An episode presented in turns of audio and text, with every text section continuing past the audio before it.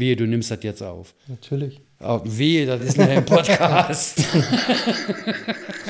ja, warte, dann lass uns gleich nochmal darüber reden. Dann fangen wir jetzt nämlich einfach mal an. Ja.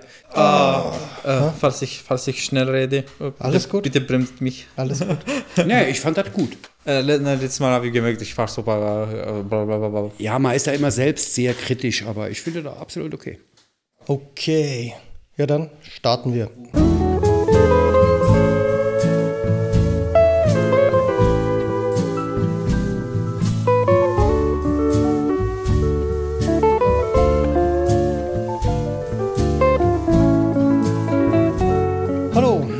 Willkommen zum Frankenkonvoi Podcast. Mein Name ist Jonathan. Ich bin der Tom. Und ich bin der Maher. Genau, wir haben nachher noch ein drittes Mal dabei, weil wir die Geschichte in Griechenland noch nicht fertig erzählt haben. Tom und ich sind eigentlich Fotografen, aber Tom ist vor allem Gründer und Head vom Frankenkonvoi e.V., einem Verein, der sich für Menschen in Not einsetzt. Und in diesem Podcast besprechen wir, was der Verein so tut. Wir reden über das, was vor Ort bei der Arbeit im Einsatz passiert. Wir besprechen mit Betroffenen und mit Mitstreitern. Heute reden wir nochmal mit Maher. Und diesmal auch wieder mehr mit Tom über das, was in Griechenland so passiert ist, wie es weiterging mit Maher und äh, wie die beiden sich kennengelernt haben. Immerhin seid ihr jetzt seit äh, wie vielen Jahren befreundet? Seit äh, sieben. 2016, ja. 16, sechs. Sechs 16, Jahren. 6. Ja, Ja. sechs Jahren. Ja, seitdem seid ihr super gut befreundet und das hat halt da angefangen. Ganz kurz vielleicht so ein paar aktuelle Sachen. Das eine ist, der Frankenkonvoi Concept Store in der Mathildenstraße 28 hat jetzt ein paar Mal schon offen gehabt und es läuft sehr, sehr gut. Wir sind super, super froh. Vor allen Dingen über die vielen Besucher.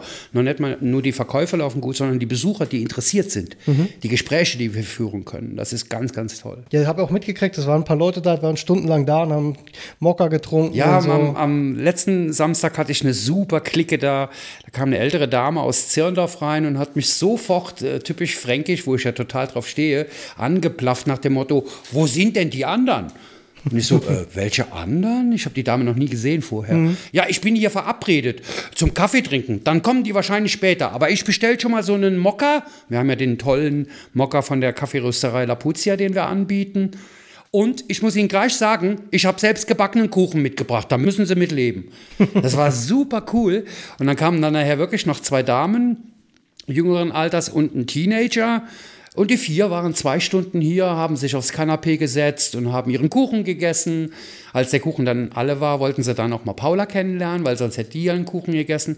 Haben auch nachher gekauft und war echt eine coole Zeit. Also war sehr, sehr cool. Ist ein Begegnungsraum halt auch. Ne? Ja, genau, total. Aber ich freue mich total, dass zum einen dieses Konzept des Begegnens und Redens funktioniert und die, die Idee davon aufgeht, aber auch eben, dass tatsächlich die Produkte, die angeboten werden, gut angenommen werden. Ja, ja. Und ähm, dass auch da die Idee von diesem Konzept, dass man Produkte anbietet aus den verschiedenen Teilen Europas oder der Welt quasi, wo der Verein aktiv ist und man quasi den Leuten dann Zugang bietet über Olivenöl oder eben über den Mokka aus Syrien oder, ähm, keine Ahnung, die Kleidung aus Griechenland etc. Seife aus äh, der Türkei. Genau. Und das Konzept von dem Concept Store ist ja, derjenige, der, äh, also unser Lieferant im Prinzip, habe ich es jetzt mal in einem Posting genannt, der profitiert davon, indem wir ihn unterstützen, weil die Dame in Syrien, die ihr Haus verloren hat, hat damit ein Einkommen.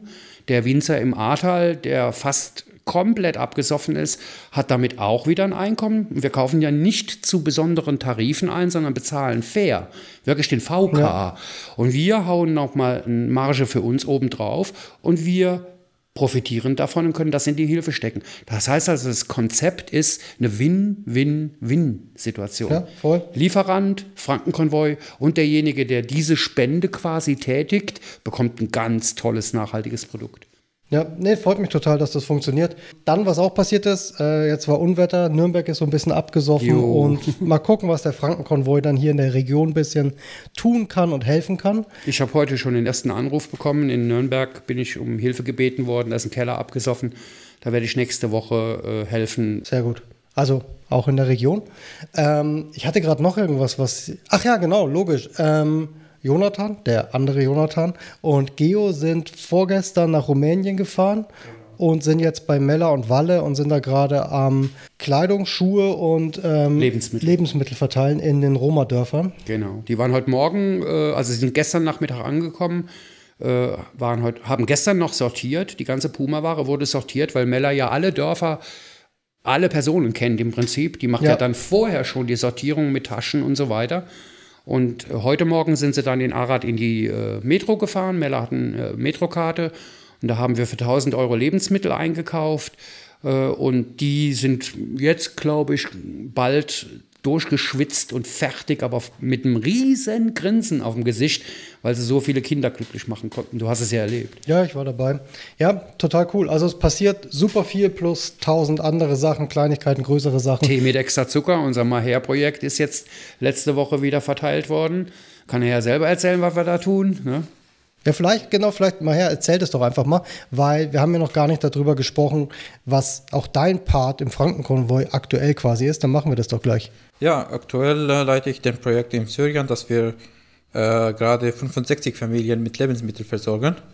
Und da so organisieren meine Kontakte da in Syrien, also dass sie wirklich die, die Lebensmittel alle kaufen und dann wieder packen und sortieren, je nach Familie, also was, ihr- was ihr, dass sie alle gel- gleiche äh, Lebensmittel bekommen und dann verteilen sie wieder so an, auf einen oder zwei Tagen.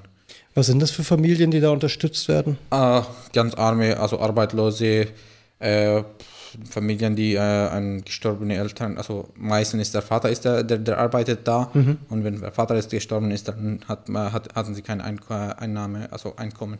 Ja. Ja, solche Familien auch mit behinderte Kinder haben, chronisch kranke Kinder haben und sowas, also die, die wirklich es nicht leisten.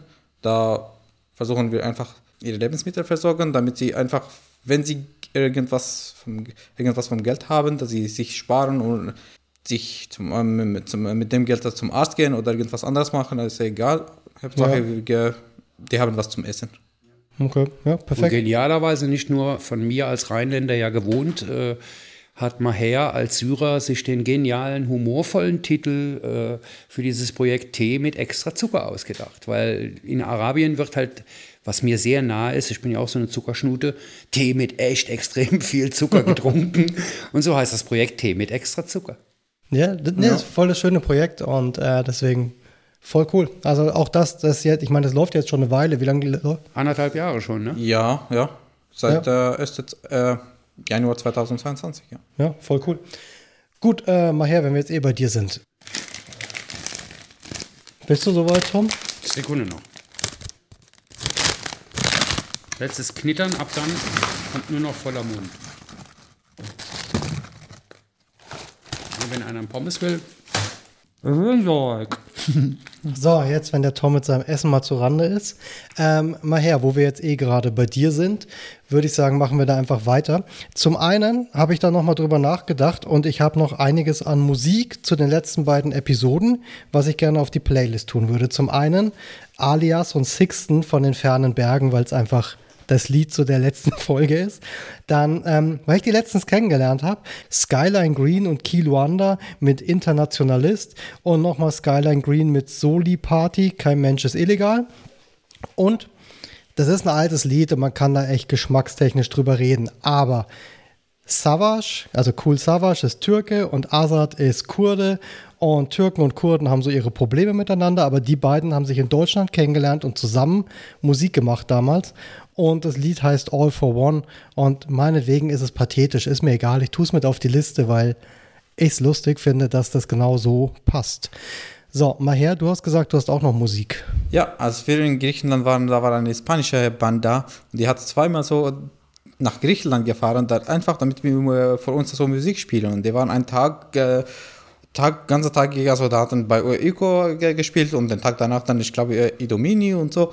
Und die Musik würde ich auch in den äh, Podcast hinfügen. Okay, ja, die, die, die. Kinder haben auch nachher die Lieder in Spanisch Ja, mitsingen ja. können. Das war wirklich super sweet. Ja, ich cool. probiere ein, Video zu finden, weil ich habe tatsächlich ein Handyvideo gemacht. Die waren wirklich klasse. Ja, perfekt, dann kommt es auch noch mit drauf.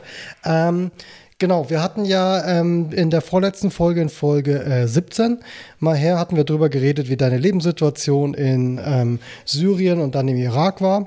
Und in der Folge 18, die ihr euch unbedingt anhören müsst, weil das wirklich meiner Meinung nach eine wichtige Folge ist, hatten wir über deine Flucht aus Syrien über die Türkei nach Griechenland gesprochen und sind quasi da geendet, dass du im Eco-Camp angekommen bist und Tom noch nicht da war. Und ich würde sagen, da setzen wir jetzt einfach wieder an.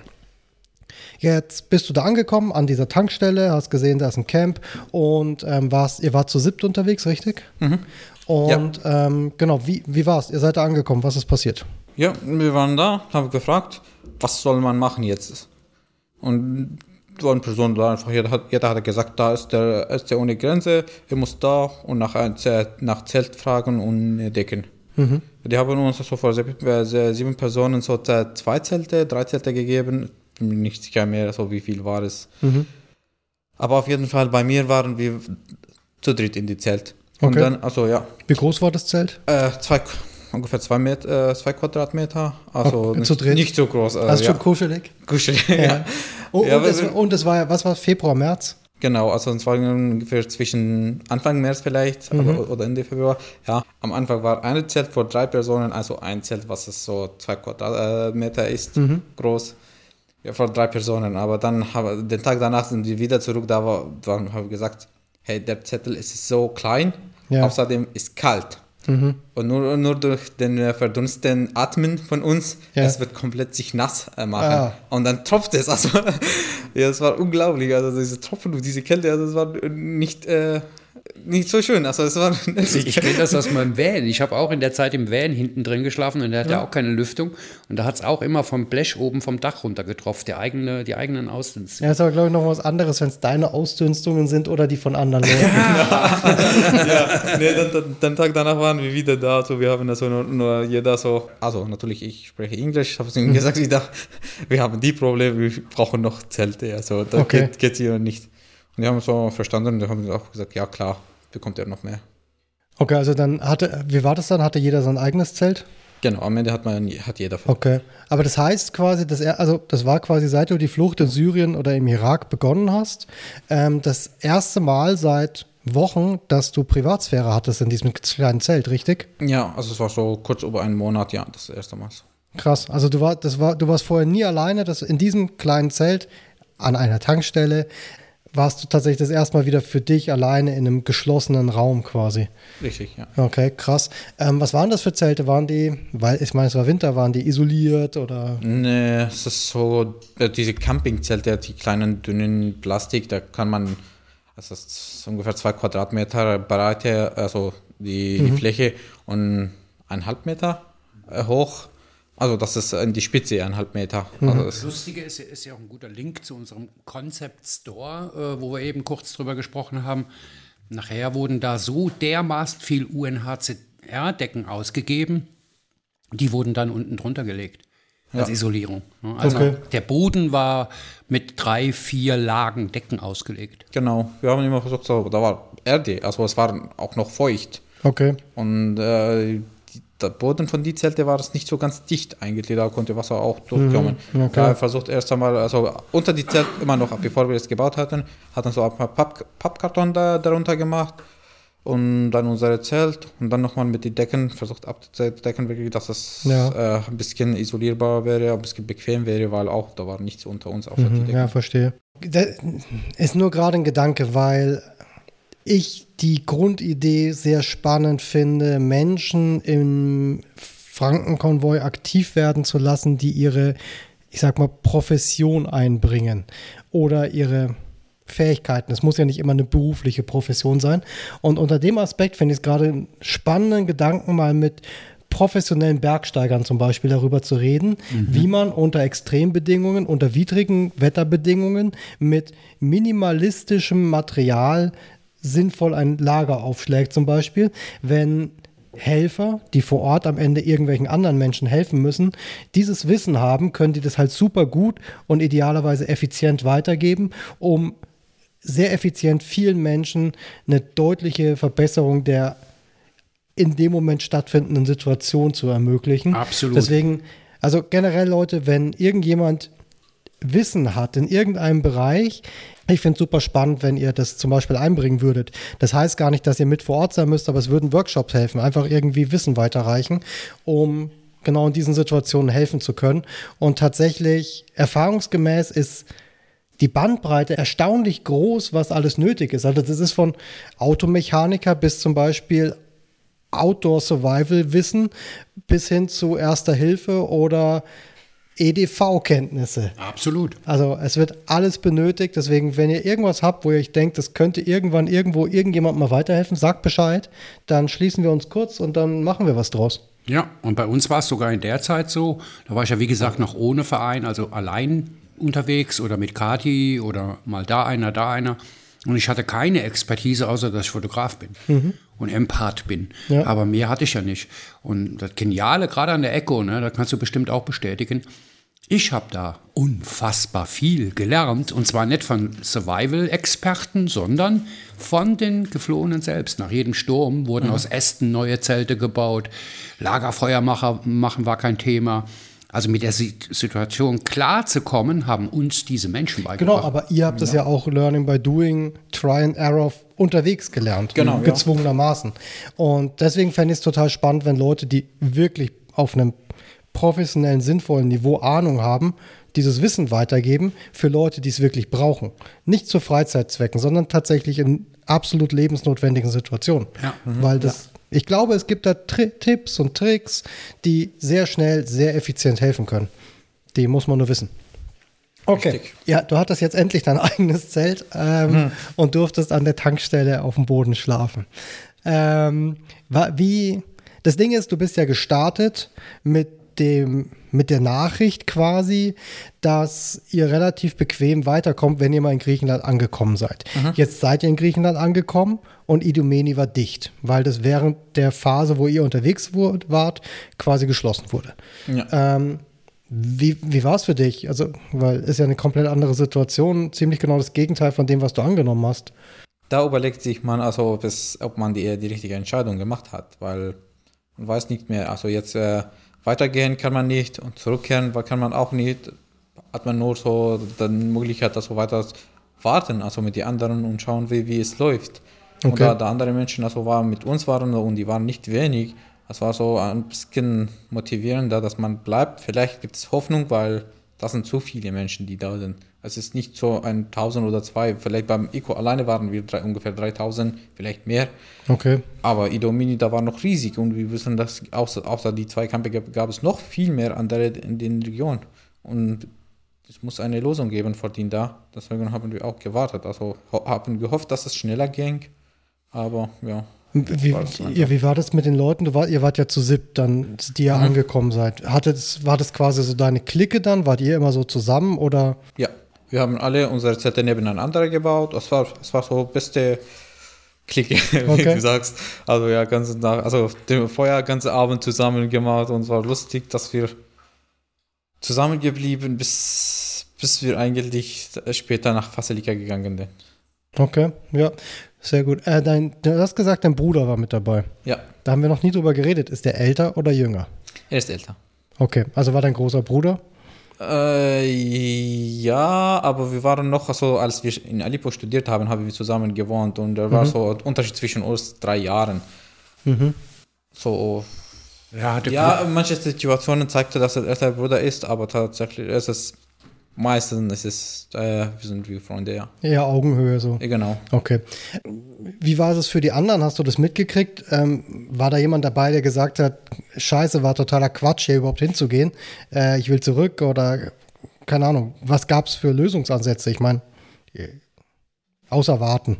Ja, das hat man täglich gehört. Also, dass jemand überlegt sich, ob er zurückgehen, weil das hat mm, Monate gedauert. Mhm. Und da so wirklich, man ähm, hat keinen Bock mehr auf diese Warten, auf die Leben aber im Zelt, die ganze Zeit, also nur denken, wann bekommst du die nächste Portion vom Essen, weil das war alles, ja. was es gab, also gab es nicht mehr und das Essen auch war so, ja. Und nicht, ohne, nicht ohne Lösungsansätze von genau. der Regierung. Du hast ja gar das, nichts gewusst. Das musste, mhm. das musste man, also das war nicht spekulativ, also weil ganz genau wusste keiner. Also wirklich, das Leben, unser Leben komplett war es einfach schlafen, aufstehen, Kälte, äh, auf, äh, in, die, in die Essensschlangen, also die, die hunderte Meter lang waren, einfach warten. Wir hatten ja sogar bei den Freiwilligen, da war das so ein Holländer mit so ganz langen Dreadlocks, die haben einen Infopoint aufgebaut, um die Leute zu informieren, was denn gerade von der Europäischen Union oder Griechenland oder was alles geplant wird mhm. oder was sein könnte. Heißt also von offizieller Stelle haben die Menschen überhaupt keine Infos bekommen. Okay, aber mit, mit was außer für Essen anstehen habt ihr eure Zeit verbracht? Naja, mit Kochen. Also nur, also Essen dauert es mindestens drei Stunden, weil die Schlangen Okay. sind so lang und da musste man lang warten. Mhm. Äh, außerdem eigentlich nichts. Ich glaube, es nicht Okay. mehr zu tun. Wie, keine Ahnung, ich meine, Tom, wir hatten ja drüber geredet in, ich glaube, Episode 15 mit Kati, wie du nach Griechenland gekommen bist und dann auch an der Echo gelandet bist. Und da gab es ja auch Situationen, die, sage ich mal, brenzlicher waren, ähm, unter Geflohenen. Ähm, wie hast du das erlebt, Maher? Wie, also Fakt ist, ich meine, es sind Tausende von Menschen, die an der Tankstelle sitzen und den ganzen Tag nichts tun, außer warten. Wie war die Stimmung? Was war gut, was war schlecht? Keine Ahnung. Gut, dass die Menschen, die sich gegenseitig verstanden haben, dass sie in die gleichen Situation, gleiche, gleiche, die gleiche Situation stecken, dass sie ja äh, so Empathie mit zueinander gezeigt hatten. Aber auch schlecht, dass Menschen keinen Bock mehr hatten. Oder da hatten sie das Punkt, dass sie einfach explodieren. Also, und da wurden sie vor, vor, vor einem ganz einfachen Grund einen großen Streit machen, die, die, die mehrere Personen äh, mit beteiligen. Äh, und da wurde so wie ein Straßenkampf, also gegen, weil es ist nicht nur dann einer gekämpft gegen einer, sondern da wurde Schlägerei zwischen mehrere Personen. Und das ist einfach, es ist so, man denkt, was vom Hulle ist das? Und wenn man dann später den, äh, den Grund erkennt, das sagt man, dass das kann, das kann nicht wahr sein, weil manchmal vor äh, jemand sagte, dass es ein, äh, ich erinnere mich nicht an den, an den an einen Grund, da war so Streit auch zwischen mehreren Personen und der Grund war damit, äh, weil einer hat einen Stein vor jemandem Zelt zu seinem Zelt genommen. Und da war der Grund, dass sie sich gestritten haben, dass Okay. wem gehört der Stein. Ja. Au, Und vor solchen Gründen, wenn man denkt, dass die Menschen gekämpft haben, denkt man, also jetzt ist es nicht richtig. Und dann merkt man, dass es so psychisch sind sie unter so einem Druck, dass sie wegen so einem Grund also einfach äh, kämpfen. Okay, Herkunft krass. aus einem Krisengebiet, aus dem Kriegsgebiet, totale Frustration, total ausgelaugt und keine Perspektive. Ja. Eine super, super explosive Kombi. Ja, eben. Ähm, und das über sehr, sehr lange Zeit. Absolut. Und ohne Hoffnung, weil keiner weiß, wie es Keine. Perspektive. Ne? Es- Für die Leute war die Info von offizieller Stelle, du steckst jetzt hier fest, Punkt. Aber gab es vor Ort Leute, die, keine Ahnung, psychologische Betreuung angeboten haben, irgendeine Form von Hilfe? Ne, da war auch von den Ärzte ohne Grenze eine Klinik, da war, ich glaube, da war es ein Tag pro Woche aktiv, also offen. Außerdem nicht, außerdem manchmal kommen ein paar private Ärzte eigentlich, die haben auch meisten, äh, die waren besser vorbereitet, weil die hatten Budget dabei und die wussten, dass Ärzte ohne Grenze haben nicht alle Medikamente dabei. Ja, okay. Daher, wenn jemanden mit Diabetes hat, dann besorgen ihm genau die Medikamente, die er braucht. Jemanden mit Herzprobleme, dann be- besorgen ihm auch die genauen Medikamente. Und so, die waren so mehr spezifisch für die Leute, die äh, spezielle Krankheiten Mhm. haben. Und die waren auch ab und zu da, aber die waren nicht dauerhaft. Also nichts Zuverlässiges, Planbares, eher so, wenn du Glück hast, kam jemand. Genau. Aber das war nichts, wo du wusstest, okay, jeden Dienstag, Nee. bla, 17 Uhr. Ne, da- Das war von den Ärzte ohne Grenzen. Die waren einfach für die einfach Verletzung oder Kopf. Also äh, so Basic-Sachen, Basic. Infektionen, Genau. sonst was. Okay. Ja, ja, da, die waren da. Also Mhm. äh, gab, gab es dann noch einen Krank äh, Krankenwagen, die kam es auch. Ah, Aus Jetzt Belgien, glaube ich, gell? Ne, die waren in Span Spanien, denke ich. Oder Spanier, was ein gelber. Ne? Genau, ja, die Ja, kamen auch so, ich glaube, nicht, nicht regelmäßig, auch jede zwei Wochen sowas. So. Das war, Also die auch waren frei, Freiwillige. nix. Freiwillige, Ja, die genau. waren auch so da, aber nicht so große äh, NGOs oder ja. Ja, zur medizinischen Versorgung habe ich ja auch schon mal erwähnt. Äh, gab zum Beispiel, was äh, Zahnhygiene oder Zahnmedizin betrifft, gab es gar nichts. Gar nichts. Ne? Obwohl Polycastro eine Stadt nebendran war, da gab es nichts. Und wir hatten ja das große Problem, dass Hussam, unser Koch und seine sechsjährige Toch Tochter, die Shahid, ne, die hatten eine Wurzelentzündung über Wochen Okay. und haben nie was gesagt, weil sie ja ganz genau wussten, sie können nicht behandelt werden. Auch die Kleine. Und dann ist mir mal irgendwann mal aufgefallen, hier stimmt was nicht. Und dann hat Hussam mir erzählt, ja, die hat ganz schlimme Zahnschmerzen über Wochen. Ja. Und dann habe ich gehört von einer Zahnärztin aus Griechenland, die auch wiederum als Freiwillige da unterwegs war. Ja, in Idomeni gibt es eine arabische Zahnärztin, eine Freiwillige. Ja. Die hat einen Container. Und die behandelt aber bei fast 20.000 Leuten in Ilomeni pro Tag maximal 10 Patienten. Und zwar nur die allerschlimmsten Fälle. Ja, okay. Also mit einem kleinen Auer, mir tut mein Zahn weh, bist du gar nicht drangekommen. Und es gibt natürlich keine Terminvereinbarung, sondern du musst morgens um 9 Uhr an der Ecke des Containers stehen und darauf hoffen, dass keine 10 Leute vor dir sind.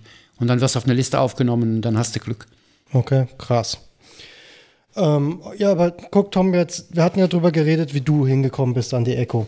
Wie habt ihr beiden euch kennengelernt? Wir haben uns dann in der Echo, in der Küche kennengelernt, weil ich war ja, äh, während ich weg war, bist du dazu gekommen zu der Echo, gell? Mm, nein, noch nicht. Warst du nicht bei, Bei, beim, den erst, beim ersten Mal, ja. Ich, Moritz hast du aber doch kennengelernt, gell? ja, aber da war es schon ein bisschen später dran, oder? Moritz ja ein bisschen. Also wie ich da war, äh, haben wir nur dieses kleine Zelt gehabt, das spitze Zelt, wo der Quentin Ja. drin geschlafen hat. Der Quentin kam dazu und als ich zu Hause war, ist ja durch einen Sturm das ganze Ding zusammengekracht. Da warst du schon dort mal her. Mm, Ich war noch nicht beim Cookie, aber ich habe Morris kennengelernt, weil ich habe ja Englisch ge gesprochen und war ich wieder als Übersetzer benutzt. Genau. Aber bei die Cookie war ich noch nicht. Also ich glaube, erst war, als du da warst, äh, ja, haben wir kurz gesprochen. Bei zweiter Mal, als du kamst, dann war noch Yasin mit euch und äh, der hatte Genau, übersetzt. Und dann habt ihr genau. gemerkt, dass vielleicht Yasin würde weggehen und war es, äh, braucht ihr noch jemanden, der übersetzen. Dann habt ihr mich gefragt, dass ich übersetze und dann bin ich wirklich mehr beteiligt, dass ich äh, Genau, richtig genau. von euch übersetzt habe. War ich ja ab und zu äh, mit die Küche, aber richtig in die Küche mitarbeiten und ganzzeitig so da sein, war ich noch nicht. Nee, äh, erstens, Äh, äh, Maher ist, da muss ich echt sagen, also Maher ist wirklich jemand, ich bin ja auch kein Küchenarbeiter geworden. Man hat mich ja nie gelassen. Ich bin ja nachher scherzhafterweise immer Hatschi genannt worden, weil seltsamerweise jedes Mal, wenn ich ein Messer in die Hand genommen habe, um eine Tomate durchzuschneiden, waren fünf Hände um mich rum und haben gesagt, no, no, Tom, no, no, Tom. ich durfte nichts machen. Und Maher hat eine Fähigkeit, und natürlich hat er auch mitgeschnippelt wie alle. Ich habe auch mal schnippeln dürfen oder Ja. so so ist halt eben diese, dieses Konstrukt auch entstanden, wie bei allen Hilfsaktionen. Jeder hat besondere Fähigkeiten. Und diese besonderen Fähigkeiten, egal ob professionell oder einfach nur von der Mentalität, vom, vom Selbstsein, die setzt du am besten ein. Und Maher war von Anfang an für mich einmal der Übersetzer, was er ja überall gemacht hat, ne, auf der ganzen Fluchtroute. Aber ich habe sofort zu ihm, glaube ich, in Griechenland schon gesagt, du bist für mich der perfekte syrische Botschafter in Deutschland. Wenn man mit der Regierung in Syrien was zu tun haben wollte, weil er ein Diplomat ist. Okay. Er kann nicht nur übersetzen, sondern er findet auch immer in der noch so stressigsten Situation, das haben wir einmal erlebt, da kann ich mich super gut dran erinnern, ich weiß noch genau, was du anhattest. Und wie wir in meinem Auto saßen, habe ich ihn gebeten zu übersetzen. Und zwar hatten wir neben der Küche eine kleine äh, deutsche äh, Gang aus vier, fünf jungen Leuten, die haben da eine Teeküche aufgezogen. Okay. Na, Die haben Tee ausgeschenkt. Die waren nicht so gut vernetzt wie wir. Deswegen haben wir die oft unterstützt mit Gasflaschen und so weiter. Ja. Und bei denen haben sich all die jungen Kurden angesiedelt. ja. Und die haben den Tee ausgeschenkt. Und das war eine Partybude. Da Okay. ging so richtig die Post ab. Richtig gut gemacht. Die haben da drin immer, wenn die Tee gekocht haben in so riesengroßen Töpfen, haben die diese Bude komplett zugemacht, das Zelt komplett zugemacht. Ja. Wenn es dann zur Verteilung ging, haben die einen riesen Spaß draus gemacht, Musik angerissen und das Zelt aufgemacht und dann kam da wie aus einer Sauna ein riesen Dampfschwall raus von diesem Teekochen. Ja. Die haben sich also einen wirklichen Hintern weggeschwitzt. Und die Jungs, die hatten halt eben dadurch, dass wir sie unterstützt hatten, die Kurden, die, die Flüchtlinge, Ja. die haben sich privilegiert gefühlt Okay. und waren ja direkt neben der Küche. Und deswegen sind die halt nie in die Schlange gegangen und haben sich angestellt für eine Suppe, sondern waren bei uns in der Küche. Ah, okay. Und haben in der Küche ihre Suppe bekommen. Backstage. Und haben hinterm Dresen gesessen und haben sich so aufgeführt, ohne Mhm. bös, äh, aber aufgeführt, als wenn sie da dazugehören. Ja. Und das gab ein bisschen Unfrieden. Okay. Und dann gab es auch einmal Unfrieden zwischen den Freiwilligen. Josh hat dann gesagt, wir müssen die rausschmeißen. Mhm. Wir müssen die jetzt rausschmeißen, weil sonst kriegen wir hier Riesenstress. Und dann bin ich zu Maher und habe zu Maher gesagt, wir müssen mal reden. Okay. Und dann haben wir uns in meinen Mietwagen gesetzt und haben da und ich wollte eigentlich wollte ich ihm sagen, was er den Jungs vorsichtig übersetzt sagen soll, dass sie jetzt mal bitte aus der Küche rausgehen sollen. Okay. Und haben das in Englisch erklärt und er hat aber dann gesagt, na, wir könnten es aber auch so und so machen. Okay. Also er hat immer die, die perfekte Lösung Aha. gehabt oder sowas. Ne? Da kann ich mich noch super dran erinnern. Und du hattest so eine Kunstlederjacke an, eine schwarze Kunstlederjacke. Hast du neben mir auf dem Beifahrersitz gesessen. Weil mein Herr war früher immer ein Schwarzträger. Okay. Ja, spannend. Ja, Ja, ich, ich ja. finde, sorry, äh, ich finde, dass es, es, es, es übersetzen, es geht nicht einfach so, dass man einfach äh, Wort zu Wort übersetzen äh, oder so Sprache ist für eine andere Sprache, sondern das, das hat mit Bezug zu seiner Kultur, also muss man das auch Kultur verstehen, was, wie, wie ist Ganz euch? genau. Äh, und so ist es, also Das war eine immense Hilfe, na aber, ich, klar. aber ich glaube, dass da tatsächlich mehr dazu gehört. Ähm, also zum einen, du musst natürlich verstehen inhaltlich, um was geht's, aber du musst zum einen die Kultur des Senders als auch die Kultur des Genau. Empfängers Also, verstehen so- und, und die, die Schnittstellen finden und Genau. rausarbeiten. Und ich glaube, dafür musst du die Botschaft auch wirklich verstanden haben. Nicht nur wortwörtlich, sondern Genau. inhaltlich. Also es ist nicht nur Sprache, sondern es ist so mehr so Kulturbrücke zwischen die beiden Kulturen. Genau. Da muss man wirklich wissen, Genau. ah, da, da sind die sensibel und da sind die sensibel. Ich weiß, die meisten Europäer die sind gerade und die können einfach sagen, was sie nachdenken. Mhm. Es ist bei uns, es ist nicht so ganz genau. Also man darf nicht alle Gedanken so direkt im Gesicht, sondern wird es also alles äh, an, an Angriff also äh, angenommen. Also Ja. sondern muss man wirklich so eine so dazu bringen, dass es so nicht so ge geht, aber nicht so direkt, muss man so indirekt wirklich Ähnlich wie der die- die- Kulturunterschied die zwischen Deutschland Begriffe und England. sagen. Ja, ja, ja. Mhm. Okay, ja, ist super spannend. Aber ich finde es auch ganz spannend, wie diese Art von Situationen, so schlimm die sind, genau solche Fähigkeiten herausarbeiten, weil ich meine, was du hast Geologie studiert. Das ist jetzt nicht die diplomatischste Professur, die man so finden kann. Ähm, und hättest du das einfach weiter studiert und darin gearbeitet, wäre das vielleicht nie zum Tragen gekommen, dieser Charakterzug und diese Fähigkeit von dir. Und diese Umstände haben das halt zutage gefördert. Das finde ich total spannend. Das ist Ja. auch die Riesenbereicherung in meinem Leben, ganz, ganz, ganz Ja. privat. Weil genau ich als emotionaler, auch gerne mal aufpoppender Mensch, so einen ruhigen und vernünftigen Menschen zu haben, ist ganz wichtig.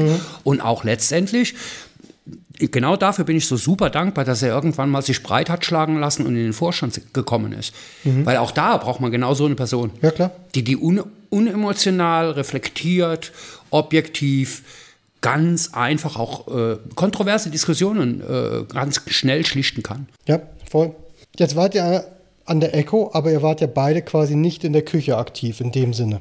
Schon, aber nicht unbedingt mit dem Hauptthema äh, äh, Kochen oder sowas. Ne? Wir haben viel, viel zugearbeitet. Mein Herr war ja auch die ganze Zeit nicht nur in der Küche aktiv, sondern auch bei anderen Leuten hat er Übersetzer gemacht. Genau. Ne? Immer wieder. Er war ja überall äh, ganz, ganz aktiv. Aber über die Zeit halt hat sich diese Küchencrew äh, wirklich zu einer ganz ganz, ganz harmonischen, guten Clique rausgearbeitet. Ne? Zwischen Freiwilligen und Geflohenen. Das waren nachher locker 30, 40 Leute, die echt gut befreundet waren. Und so ist, so hat sich was zusammengeschweißt. Okay. Ne? Also heute noch haben wir das ja. Egal, äh, Quentin, äh, der halt eben nicht Social Media tauglich oder nicht mal Telefon tauglich ist, zu dem Kontakt zu halten, ist schwierig. Aber wir kriegen heute noch immer Kommentare. Jetzt auch bei dem letzten Podcast haben wir Kommentare bekommen in äh, arabischer Schrift von Leuten, wo ich dann immer, weil ich die Schrift nicht lesen kann, mir das Profilbild angucken muss, äh, weiß gar nicht, wo er jetzt Ja. ist. Leute, die halt in der Echo waren, sind alle noch miteinander irgendwie verbunden. Okay, ja, Ja, das genau. ist voll cool. Ähm, was habt ihr da gemacht und wie lange wart ihr denn an der Echo dann tatsächlich? Also von meinem Eintreffen im April, das war meine zweite Tour mit dem Mietwagen, also hingeflogen und dann Mietwagen, drei Wochen im Mietwagen geschlafen, bin ich zurückgefahren, habe die nächste Tour geplant und dann gab es die ersten Gerüchte, dass Idomeni und alle wilden Camps, das waren ja alles wilde Camps, ne, geschlossen werden und dass die Leute umverteilt werden. Okay. Da wollten wir natürlich alles dagegen tun, weil die Echo sich zu einem sehr schönen, sicheren Platz entwickelt hat, wo die Leute sich wohlgefühlt haben, wo alles gut geklärt war, wo das Essen okay war, wo die Infrastruktur durch Freiwillige wirklich gut war, wollten wir natürlich vermeiden, dass sie nachher in griechische Hände, also in die griechische Regierungscamps kommen, weil die Echo war gut. Die hat sich so gut entwickelt. Also am Anfang war das wirklich gar nichts, außer den Erste ohne Grenzen. Aber die hat sich entwickelt, dass wir so am Ende eine Schule hatten, äh, Platz für Kinder, dass sie spielen, äh, äh, Küche, Woman's Tee- Tent für Teeplatz. Schminken. Genau. Das war so, auch, auch zum Einkaufen gehen, da war die, die Tankstelle neben uns, da konnte man sich also was, äh, was brauchen, Zahnbürste, Zahnpasta, das, das war einfach da, also dann neben uns. Okay. Äh, Wasser war vor- vorhanden, Duschen waren auch da, weil äh, die, die, die äh, durfte man also mit dem- gab es, äh, gab es die, diese blauen Plastik äh, Genau, wie Duschen. die also Dixie-Klos, die aber als Dixie-Klos. Dusche umgebaut. Aber Okay. auch die von der äh, Tankstelle gab es Duschen, die, die hatte man 2 Euro, ich glaube, bezahlt. Genau. Und durfte man mit, mit warmes Wasser richtig äh, dich duschen. ja, und das für, war die, so, für die Fernfahrer. Genau wie die Waschmaschine, konntest es waschen. Genau, der, der hat sich wirklich so gebaut, dass es dann okay war. Also wir, wir waren versorgt mit alles denn. Ja. Okay.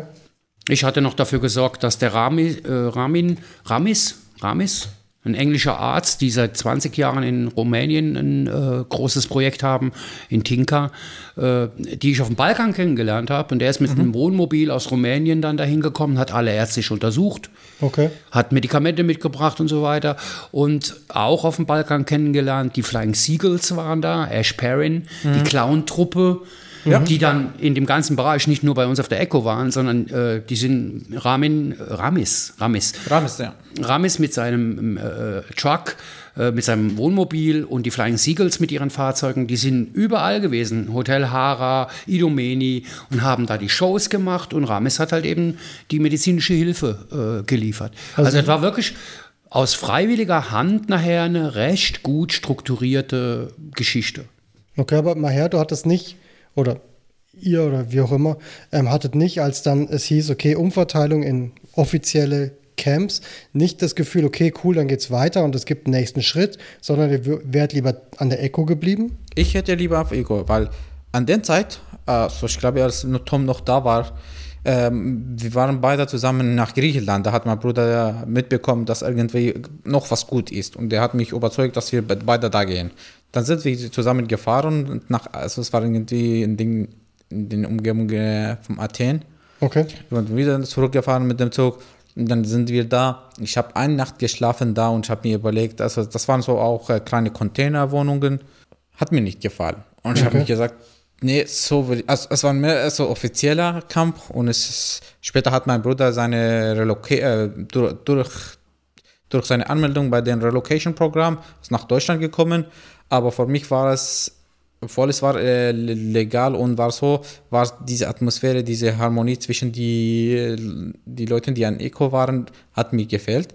Und Okay. da hatte ich mich entschieden, nee, ich gehe zurück. Äh, Ich, es hat mir besser gefallen, dass ich ein Eco bin, dass ich was tue, dass ich an die anderen helfe und auch, dass die anderen mich helfen. Das war so, das war so die, die, dieses, das, es war eine, äh, ein Gefühl, zu dem, äh, das, es, der es hat mir gefällt, dass man so, so zu, zu etwas gehört. Es war wie eine Familie. Ja. Okay, also dieses Zusammengehörigkeitsgefühl, G- genau. eine Aufgabe haben, eine Rolle innerhalb dieser Ja.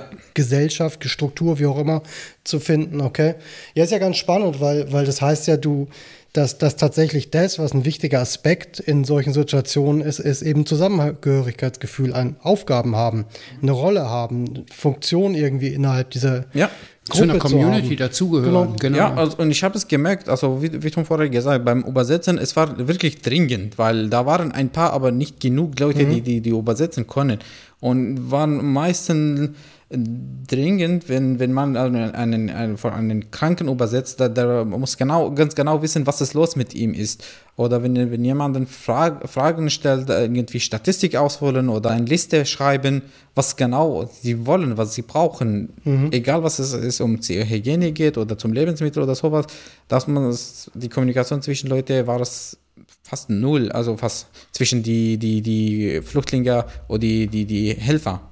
Die waren null, also und, und da musste man übersetzen. Sonst Okay, ging ja, es nicht. verstehe. Ähm, aber du bist dann alleine zurück wieder in die Echo? Ja, Und dein Bruder ist da geblieben und dann weiter. ja. Okay. Der Beweis für die schlechtere Situation, dass man da in der einen Nacht erlebt hat, war ja dann nachher letztendlich die Umverteilung nach Basilika. Weil ich war dann zu Hause und wie gesagt, wir waren aufmerksam darauf, dass Idomeni wohl geschlossen werden soll. Ja. Ich meine, immerhin fast 20.000 Leute und im Roundabout kann man davon sagen, da oben die Ecke, Polycastro, mit allem drumherum, was wild entstanden ist, locker 25.000 Leute, sollten alle umverteilt werden wieder nach Thessaloniki, ins Okay. Umfeld von Thessaloniki und nach Thessaloniki in Industriegebiete, wo die äh, griechische Regierung dann offizielle Camps eröffnet hat. Und in Mahers Fall oder im Fall der Leute von der ECO war das in Vasilika außerhalb von Thessaloniki eine ehemalige Hühnerfarm, die seit 30 Jahren leer stand. Also eine einfache, riesengroße Halle, Okay. wo nichts war. Keine elektrische Versorgung, kein gar nichts. Und dahin sind die nachher umverteilt worden. Und ich kann mich noch gut erinnern, als ich die ersten Videos gesehen habe von Helfern vor Ort und von Flüchtlingen vor Ort, ich war ja natürlich permanent connected mit den Ja. Leuten, habe ich mich in mein Auto gesetzt und bin 1800 Kilometer in einer Tour runtergeballert, ohne zu schlafen. Okay. Weil da hatte ich echt Angst, äh, dass unsere Leute dann irgendwo hinkommen, in Gefängnisse oder was. weiß- Weil für mich war es ja dasselbe wie für dich. Für mich war ja eine Community entstanden. Das waren meine Freunde. aber, aber nur mal ganz kurz, in dem Moment war die Echo aufgelöst. Ja, Die, alles. die gab es dann. Also so die, wie alle anderen. die sind aber- morgens mit den Ninja Turtle Polizisten aufgetaucht, ziemlich früh morgens, gell? Äh, wer? Auf der Echo, da sind doch die Ninja Turtle Polizisten dann gekommen mit Ja, den also wir sind aufgestanden, da war natürlich wirklich mit dem, also die komplette Kampffahrt zu, also durfte keiner raus oder rein, also da, die waren überall rum. Okay. Und dann später auch so gegen 8, 9 Uhr, da, so, wir wurden aufgewacht eigentlich. Und dann also später, da haben die Busse gebraucht und dann da, wir sollten um die Busse steigen. Ohne Info, gehen. wohin und so, weißt du, einfach nur, ey, ab in den Bus und jetzt weiter. Und dann sind Genau. sie 100 Weil die haben Kilometer quasi nach. einmal das, das Camp dicht gemacht, dass keiner Genau. raus und rein kann, Ja. haben euch dann quasi aufgeweckt, haben Busse hingestellt und haben gesagt, jeder, der hier innerhalb ist, einmal einsteigen. Genau. Okay. Und wie lang warst du auf der Echo? Ungefähr drei Monate. Ja. Ja, Okay. Das war, glaube ich, im Mai, wo, wo Vasilika anfing, ne? Ja denke ich auch. Ganz genau weiß ich nicht. Mai, Anfang Juni. Ich gucke nochmal nach, wenn ich mein Telefon Aber Dschihad hast du da dann kennengelernt? Ja, durch Ja. hat war mit uns in die Küche denn und dann hat er auch Mhm. also gekocht. Okay. Ähm, und dann wurde dir weitergebracht mit den Bussen nach Vasilika? Ja. Wie lange warst du da? In Thessaloniki waren wir auch ungefähr drei Monate da.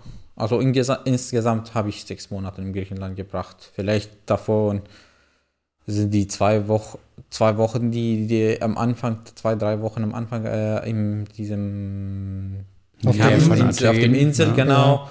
Und noch ein paar Tagen in Athen. Und Rest war es fast Eco und Thessaloniki. Okay.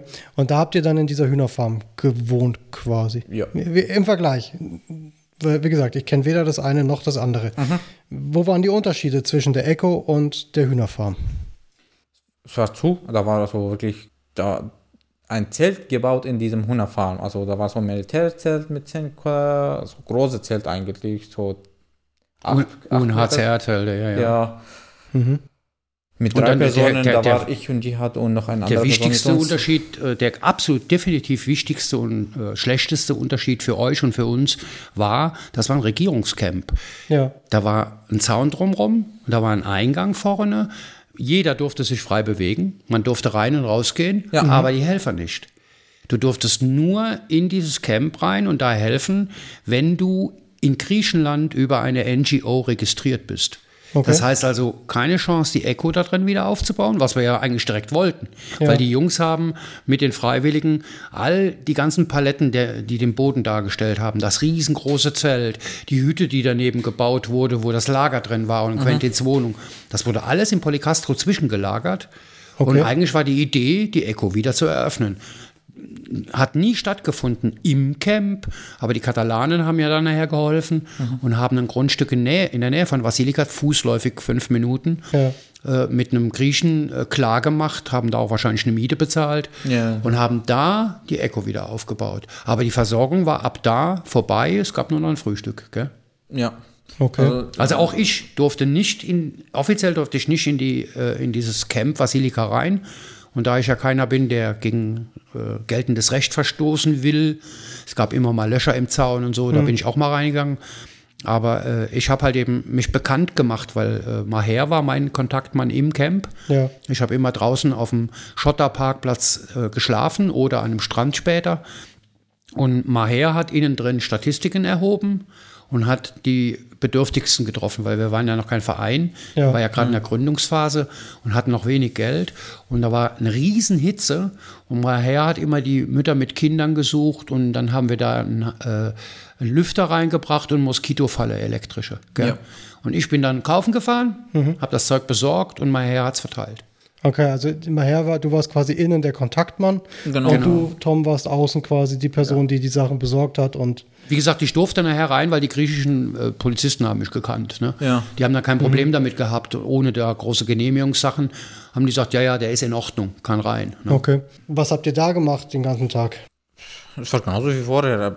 Also was, was, was ich sage noch zu, was, dazu sagen, was ich noch dazu sagen will, ist am Anfang hat es keiner gefehl, gefehlt, weil ähm, im Öko hatten sie so, also auch wenn es äh, ein Zelt ist, die haben sich ein so wie zu Hause gebaut.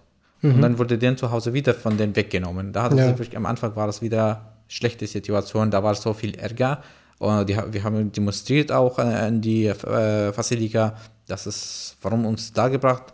Da Ja. waren Menschen, die haben versucht wieder, äh, so überlegt sie wieder, dass sie wieder nach Echo gehen, aber es, es, es hat nicht stattgefunden. Also da, da war so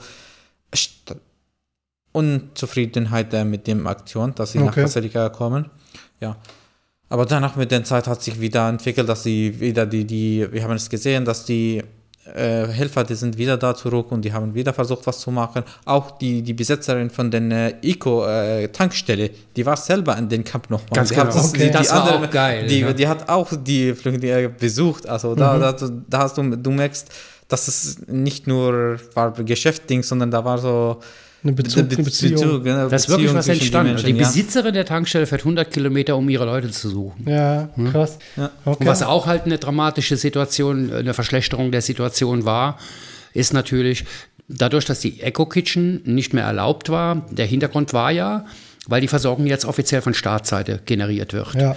Und ich weiß, dass die griechische Regierung, und zwar die Luftwaffe, die war Verantwortung für die Lebensmittelversorgung, die hat pro Flüchtling pro Tag 10 Euro von der Europäischen Union zur Verfügung gestellt bekommen. Okay. Aber das Essen wurde, das haben wir nachher später festgestellt, von der Luftwaffe an einen Caterer in Athen vergeben. Okay. Auch für Thessaloniki. 400, 500 Kilometer weiter weg. Und wir kennen alle äh, Kantinenessen für 40.000, 50.000, 100.000 Leute in einer Catering-Firma. Ja. Und das dann verteilt worden. Also es gab gute Beispiele, wo in den Alubehältern, wenn man Glück hatte, waren da drin ein paar halbgar gekochte Nudeln mit einem Wasser, was leicht rötlich gefärbt war, was Tomatensoße darstellen sollte.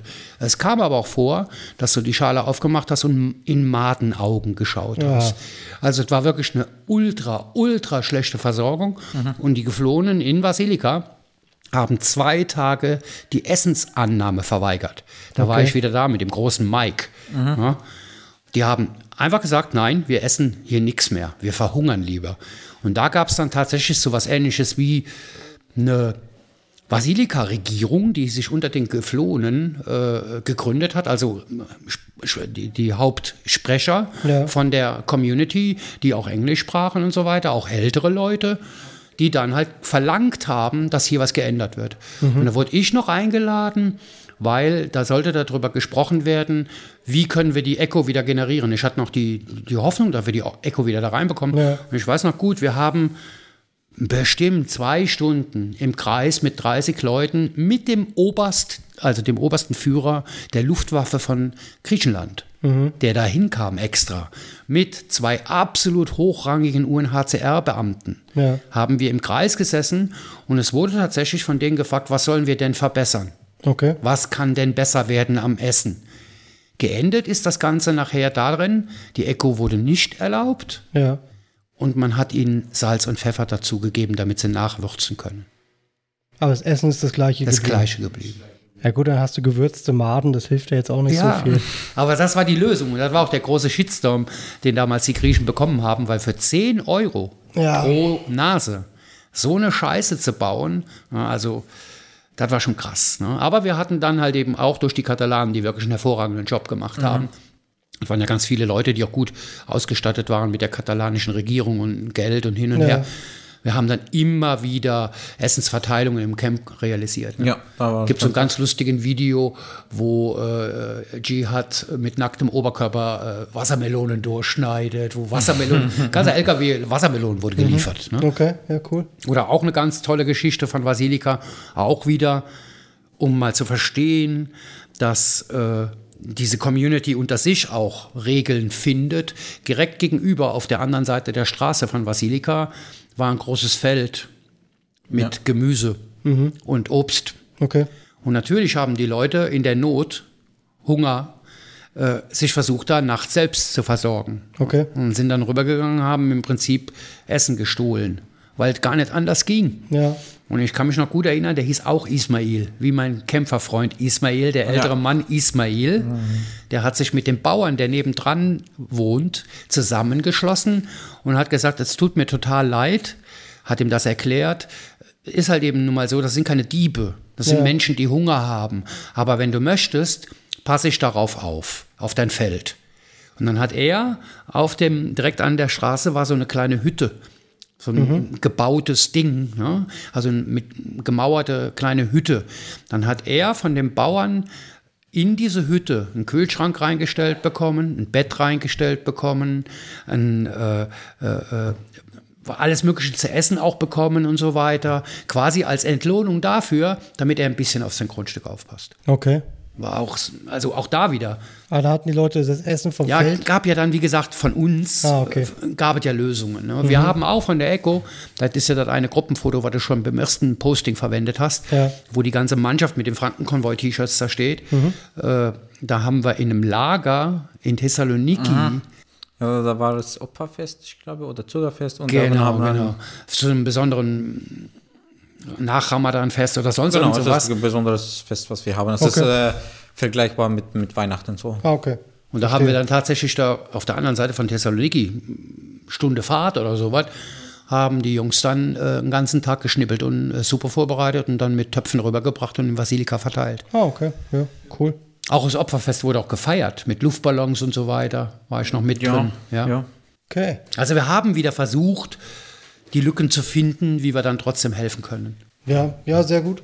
Und da haben wir auch noch einen wichtigen Mann kennengelernt, müssen wir auch noch unbedingt erwähnen, weil der kommt später mal. Wir haben Maurizio kennengelernt. Genau, ja, Maurizio ich- ist jetzt ähm, Casa Base. Ja. Genau, aber damals war es noch in die, äh, er, er war mit Mom Beyond the Border und er war äh, da in den Camp auch. Also äh, die, die hatten, der hat mehr Ärzte dabei, Krankenschwester und die waren die ganze Zeit von einem Camp zu der anderen und die haben be Leute behandelt. Ja. War ich auch oft äh, dabei zum Übersetzen die, die haben auch wirklich tolles Arbeit gemacht. Und den, den haben wir dann wieder getroffen, als Ja. wir beide das erste Mal in Griechenland waren, äh, vor vier Jahren, Anfang der Pandemie, und sitzen in unserem Apartment abends und ich kriege eine WhatsApp-Nachricht von Maurizio, der seit 2016 permanent in Griechenland lebt und hilft. Ja. Und kriege auf einmal eine WhatsApp-Nachricht äh, in Englisch. Hey, you are here, I want to see your faces.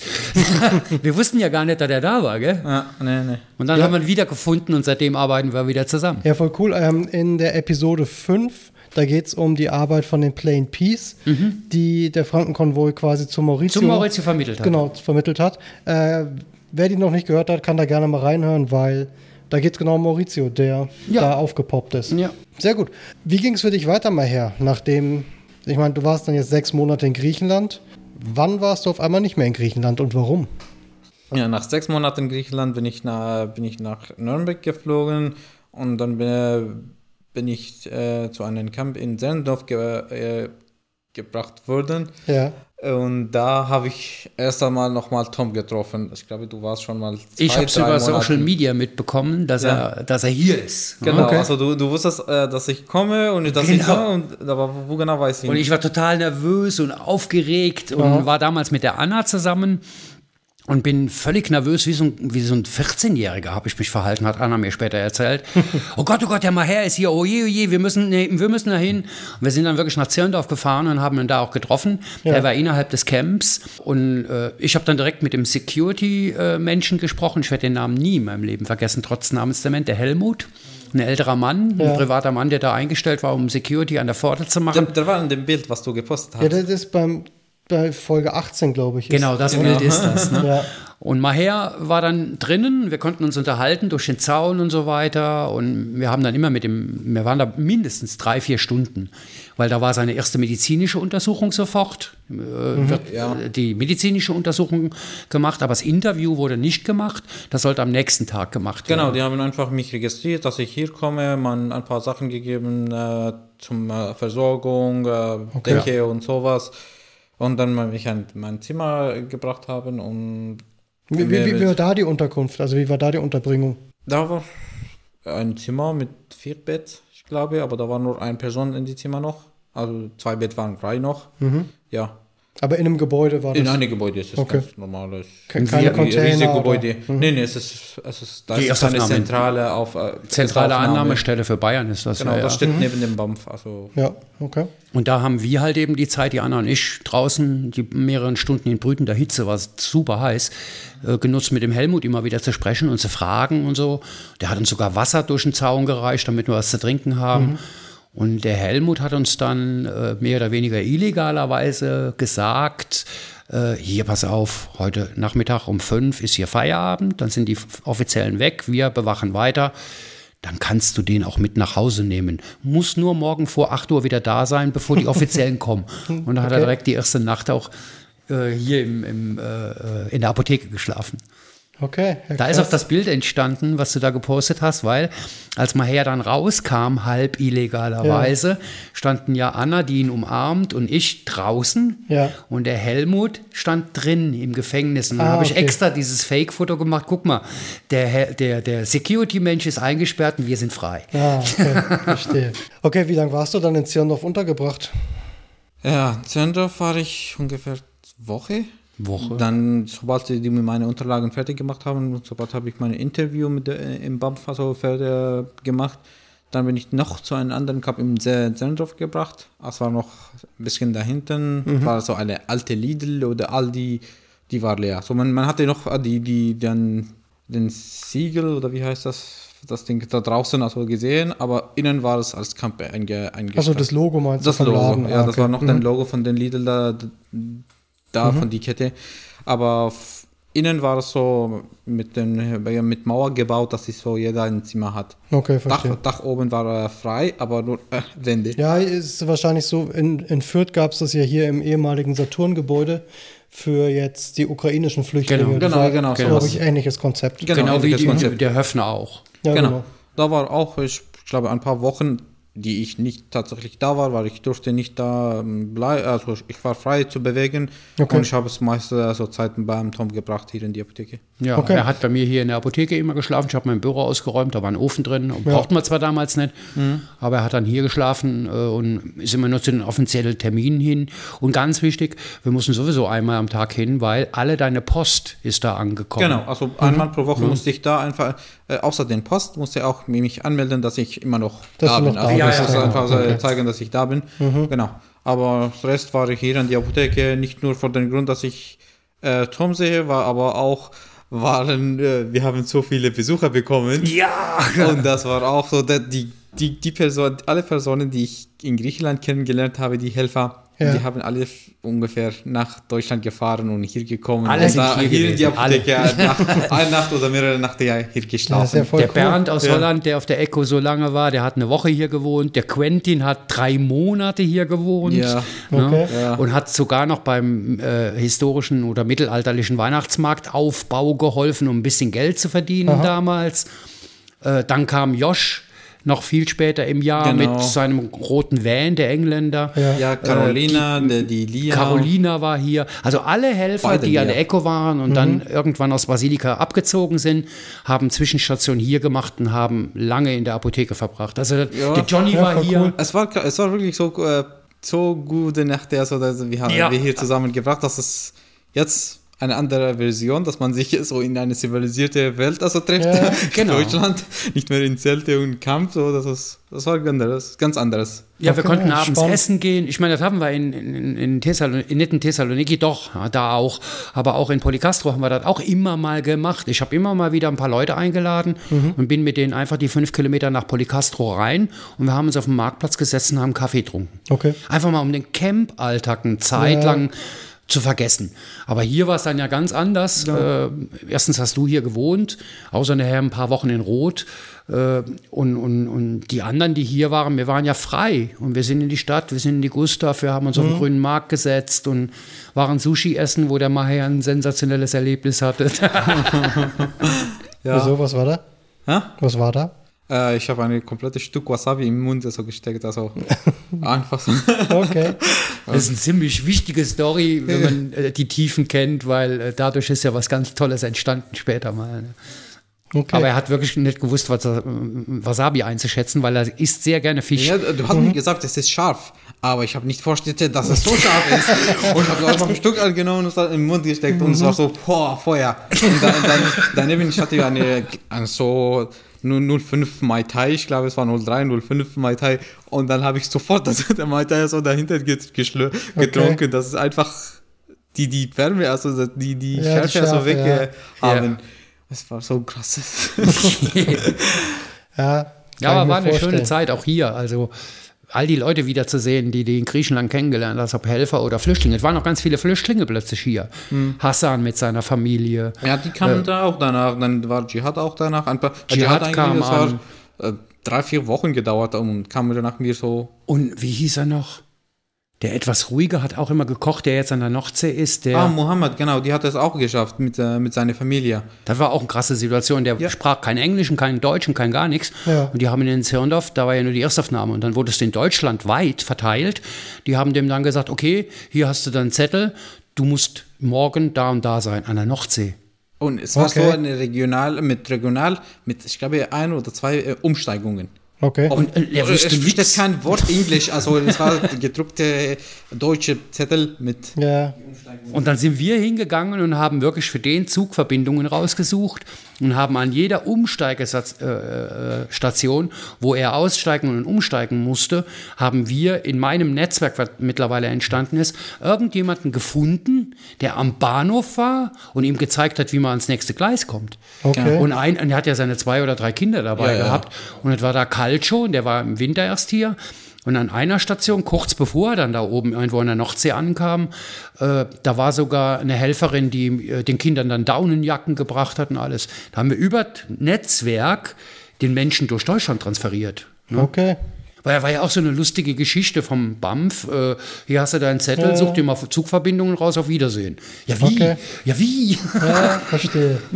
Ja, krass. Okay, aber Maja, du bist damit quasi dann erstmal in Deutschland angekommen. Genau. Und hast damit auch deine Flucht ja quasi beendet, indem du es geschafft hast, an einen Ort zu kommen, wo, wo tatsächlich kein Krieg ist und wo Ja. all diese Sachen, die du unterwegs erlebt hast, vorbei waren. Ja, genau. Ja, daran fängt ja die, die Prozess hier in Deutschland, das ist normal, das ist. Ja gut, aber das ist halt dann Bürokratie, das Genau, ja, das, das, nerven das, und so, das, ist, das ist ein normaler Prozess. ist das hat auch gedauert, aber mu- muss man danach so Sprachkurse und bla bla, ist notwendig. Äh, dauert Zeit, ja, klar, aber notwendig, finde ich. Ja, nicht so ganz notwendig. Also ich wäre dafür, wenn ihr genauso behandelt worden wärt wie jetzt die Ukrainer letztes Jahr, indem ihr sofort eine Arbeitserlaubnis bekommt und sofort in ein Sozialsystem eingebunden werdet und fertig. Das war teilweise kontraproduktiv, weil die Sprache ist ganz elementar wichtig, ganz wichtig. Aber wenn ich nur mal überlege, dass du bis zu drei, vier Jahre dazu verdonnert bist, wirklich nur vom Staat unterstützt zu werden, ohne, bevor du mal selbst was machen kannst, Ja, genau. ist ja nicht nur für dich eine unfassbar große Zeitspanne, wo du Zeit verlierst. Ach ja. Und es gibt ja auch wieder den Kritikern völlig recht, dass die einwandern ins Sozialsystem. Ja, es ist ja aber auch so, ich meine, du warst mitten im Studium, du hast ja auch Know-how und Wissen, was du einbringen könntest. In deinem Fall, du konntest Englisch, immerhin warst du der Dolmetscher. Das könnte man ja auch nutzen, diese Fähigkeiten, und dir damit die Möglichkeit geben, auch Geld zu verdienen, auch wenn du parallel noch Sprachkurse machst. Ja. Genau, da, da habt ihr recht, aber ich glaube, ich, ich vergleiche vom, alles vom vorher. Also ich meine, ganz, ganz, meine, meine ganze Reise im Irak, Türkei, äh, Griechenland, da war es äh, in Deutschland viel besser als die anderen. Ja, ja, Daher ist ja, ver ja. ver vom vergleicherweise denke ich noch, also es okay ist, also es, also es war ein Prozess und es hat gelaufen, es hat es geschafft. Ja, wenn, wenn man vergleicht mit der Ukraine, wie es es mit denen läuft jetzt ein bisschen, man, man, man, man überlegt sich, ja, konnte man das andere auch schneller lau laufen lassen. Ich hat, es hat bei mir nur sechs Monate gedauert, bis ich erstmal meine äh, Arbeitserlaubnisse bekommen, also und äh, was äh, eine Wohnung suchen durfte und so und so und so. Ja. Also es- vor sechs, vor die ersten sechs Monaten durfte ich gar nicht machen. Ja. Ich Ja, meine, da haben wir also also auch noch einen Schiffbruch erlebt mit dem Jobcenter Nürnberg Süd. Äh, der hat uns die Wohnung nicht gegeben und dann musste er wirklich tatsächlich kurzfristig noch nach äh, Ansbach in, in, in ein Containercamp, weil so ein Okay. blöder Mitarbeiter uns wirklich einfach in die Parade gefahren ist. Aber Gott sei Dank haben wir das ja auch nachher geregelt mit einer anderen Wohnung. Und was halt eben auch sehr, sehr schade für ihn war, oder was mir sehr, sehr leid tut für ihn, seine Fähigkeiten, zwei Jahre Studium, Geologie, auch wenn du jetzt mit Geologie hier nichts anfangen kannst, sind allein durch die Tatsache, dass halt eben der Rucksack im Meer verschwunden ist, wo die Unterlagen mit dabei sind und da es eh schwierig ist, ein ausländisches Studium bei uns anerkennen zu lassen, Ja. hat er keine Chance gehabt. Ja, er hat es ja versucht, äh, leider Gottes kam die dämliche Pandemie dazwischen und hat ein neues Studium hier aufgenommen. Ja. Elektrotechnik hat er sich dann für entschieden. Aber das war natürlich im Fernunterricht mit äh, Zoom, gerade bei Elektrotechnik, so ein umfangreiches Ja, Ding. das ist Ja, ich weiß also, nicht, von eurem Studienjahrgang haben 80 Prozent Leute abgebrochen, oder? Ja, viel, viel mehr. Ja. Also die, der, der Zahl Also nicht so nur Menschen, die nicht ganz gestiegen. 100% Deutsch sprechen, sondern auch Deutsche haben da versagt. ja, Ne? ja, natürlich. Ja, Corona war da schwierig. Also hat er jede Menge Hürden in den Weg gelegt bekommen und immer mehr Zeit verloren. Aber heute hast du einen Job, ähm, du hast eine Wohnung, du bist angekommen in Deutschland, Ja. du bist im Frankenkonvoi aktiv, du bist im Vorstand, du hast im Frankenkonvoi dein eigenes Projekt, wo du Menschen in deiner Heimat von hier aus unterstützt, mit Lebensmitteln versorgst, was du betreust und verwaltest quasi. Und von daher würde ich sagen, ist ja ganz gut gelaufen und tatsächlich, ich meine, genau so sollte es sein. Ja. Deswegen- Könnte ein bisschen schneller gehen, aber so soll es Genau, sein. ja, das, das wollte ich auch sagen. Schneller konnte gehen, aber Mhm. ja. Ja. Ja, cool. Dann würde ich nämlich sagen, danke mal her, weil wir haben jetzt über drei Episoden deine Geschichte erzählt. Wir haben auch über die Echo jetzt ein bisschen sprechen können. Ja, danke für die Einblicke. Danke dir auch. Und ich denke, das war nicht das letzte Gespräch, weil du ja, wie gesagt, noch einiges an Aktivitäten innerhalb vom Frankenkonvoi hast, wo wir dann eh nochmal miteinander reden. Aber erstmal, um dich vorzustellen, glaube ich, war das jetzt wichtig. Und anhand deines Beispiels einmal zu zeigen, wie das so ist, zu fliehen und auf welche Hürden man trifft und wie die Unterschiede sein können zwischen Ländern, Systemen, Strukturen, auf was man so trifft an Unterstützung oder Nicht-Unterstützung, ähm, fand ich jetzt sehr wichtig. Ähm, habt ihr noch was zu sagen zu dem Thema? Ich möchte mich auch bedanken. Weiß nicht, ich bin katholisch erzogen, glaube nicht wirklich an Gott, aber vielleicht gibt es ja dann doch irgendjemand, der mir die Möglichkeit gegeben hat, auch mal her, der heute ein ganz enger Freund von mir ist, kennenzulernen. Und ich bin wirklich glücklich darüber, dass ich die Zeit in Griechenland verbringen durfte. Weil da hat sich mein Leben nochmal unfassbar bereichert. Ja, ich, da reden wir jetzt, denke ich, in der nächsten Episode drüber. Griechenland war ja dann eh nochmal so ein Knackpunkt quasi oder diese Phase war ja nochmal ein wichtiger Punkt innerhalb der Vereinsgeschichte auch. Die wurde da gegründet. Ja, genau. Da reden wir dann nochmal genauer drüber. Ich bedanke mich auch, euch auch, also äh, für die tolle also Gespräche und die Erinnerung, die es aufgeru aufgerufen werden. Also ja, es war schlimmes Zeiten für mich, aber mittlerweile, also es, ich erinnere mich nur an die, nur an die positiven. Für mich die, die Zeiten in ICO und in Fasaliga mit den anderen, es war so ganz gute Zeiten. Also ich, die positive Ding äh, habe ich in meinem Kopf, negativ habe ich alles fast äh, gelöscht. Also sind noch nicht ganz weg, aber ich versuche sie vergessen, weil die sind wirklich, muss man sich an den Positiv konzentrieren. Da, da, da muss ich nochmal mit einstimmen, da muss ich mich wirklich mit einklinken, ne? weil äh, Jonathan, du bist der Erfinder von dem Podcast, hast mich davon überzeugt, das zu machen und ähnlich wie Maher gerade eine Zeitreise gemacht hat und äh, auf Gedanken kam, die lange äh, irgendwo im Wabbern verschwunden sind, ging es mir ja auch. Also wirklich Ja. ein riesen Danke für diesen Podcast. Nicht nur, dass wir den Leuten erzählen können, was wir auf dem Herzen haben, was passiert ist, wie es gelaufen ist oder so. Aber auch für mich persönlich bedeutet die, dieser Podcast ein super, super Reflexion und äh, sortiert nochmal ganz gut. Danke dir. Sehr gerne.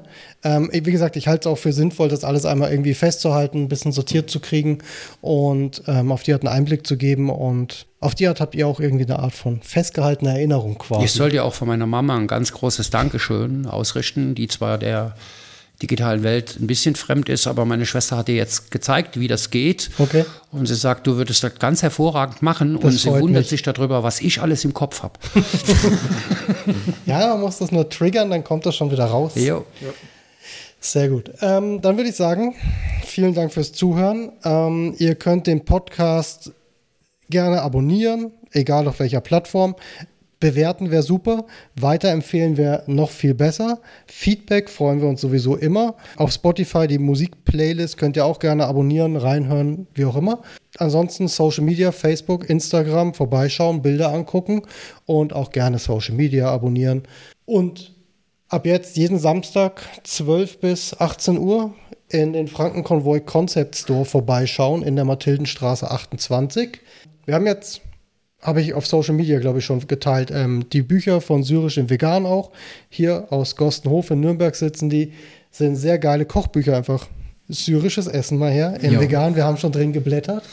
Er hat ja auch schon danach gekocht, gell? Ich habe es geschmeckt und gegessen. Oh. Ja, Ja, wie gesagt, wir erweitern das Produktsortiment hier sowieso die ganze Zeit und kommt vorbei, quatschen, Mokka trinken und sich umgucken in der Apotheke, in der ehemaligen. Ähm, genau, danke fürs Zuhören. Bis nächste Woche. Aloha. Ciao. Ciao.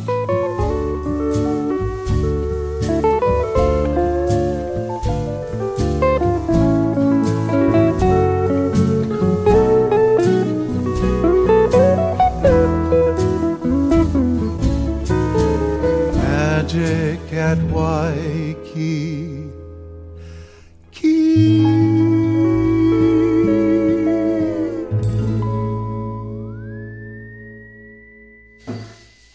My thoughts and aloha go out to Maui. Wäre nicht auf der anderen Seite der Welt, wäre ich jetzt lange in Maui.